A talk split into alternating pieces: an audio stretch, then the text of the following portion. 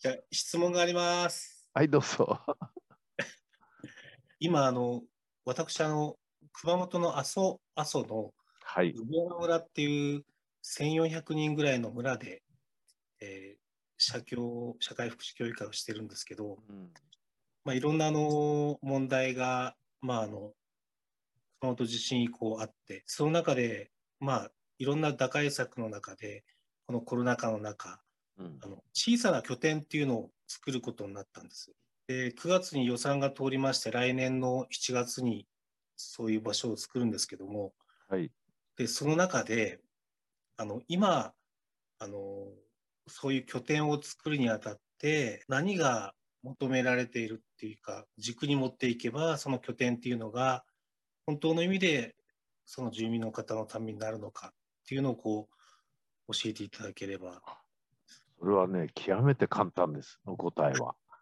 はい。あの、どんな場所でどんな機能を持たせたあの施設を作るかっていうのは本質じゃないんですよ。はい。そこで中心となる人の人間性です。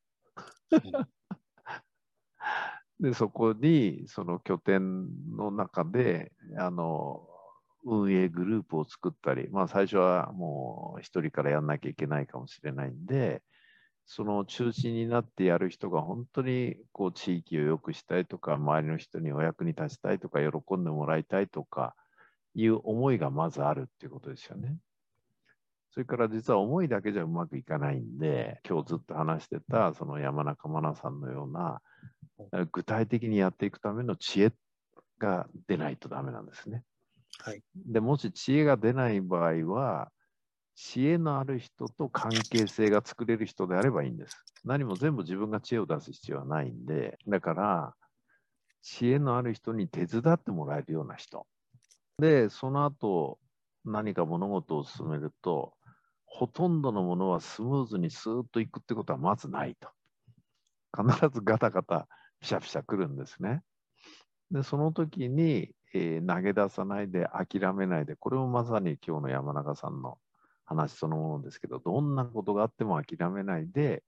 やり続けるような、やっぱり情熱。そういうものを持った人が中心にいるときは100%うまくいきます。そしてそういう人がいないときは100%うまくいかないっていうのも事実なんですよ。残念だけど。だから国とか地域はそういう拠点を作るためのお金は出せるんですよ。でなぜうまくいかないかって言ったらその拠点で中核になって動ける人にそういう人がいなかったらうまくいかないっていうだけの話なんですね。ものものすごくシンプルです、それは。やっぱり、あの、あり方で生きるの本、ね、何度もお読みいただいてると思うんですけども、やっぱり、あの、誰が言うか、誰がやるかっていうのが大事で、その誰がっていうのはやはり、まあ、究極はあり方であり、人間性であり、そういうものが整ってればうまくいくし、えーそうじゃない人がやれば、一見うまくいったように見えても、まあすぐ、あの、転んでしまうというかね、うまくいかないんですよね。うまくいかないのはうまくいかないようにやってるだけだし、うまくいくのはうまくいくようにやってるだけというね、もう物事の本質ってすごいシンプルなんですよ。なんで私うまくいかないんでしょうかって、うまくいかないようにうまくいってるよっていうふうに僕は 言うんですけども、そこですね。だから今日の山中真奈さんの話を散々聞いていただきましたけど、あの中にやっぱりヒントはいっぱいあったと思うんですね。そこら辺をうまく消化して、そうするとじゃあ次の問題、そういう人はいるんですかと、そもそもと。結論、どこかにいますと。これどこかにいるんです。で、どうやったら見つけられるんですかと、こうなりますよね、次に。簡単ですと。その人と出会えるようなあなたになってくださいと。これが本質なんです。そこでハウツーの探し方なんか学んだってダメなんです。すべてご縁ですから。ご縁っていうのは別の言葉で言えば周波数の波長が合うっていうことですから、エネルギーの周波数が合うっていうことなんですよ、ご縁っていうのは。これ新しい言葉だと思うんですけどね。今ちょっとひらめいたんだけど、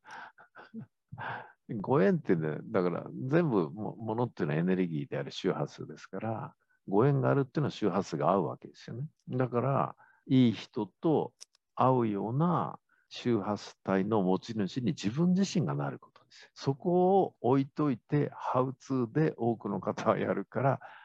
うまくいかないようにやってるから、ちゃんとうまくいかないようになってるっていう話なんですよね。よろしいでしょうか？ありがとうございます。多分ね、自分で言うのもなんなんですけど、こんな解説する人あんまりいないと思います。いや、そういう時はこうやってこうやってってね、いろいろハウツーとアプローチをいっぱい言ってくれると思いますよ。でそれは教科書的に言えるんです。で、教科書は通用しないんです、現実は。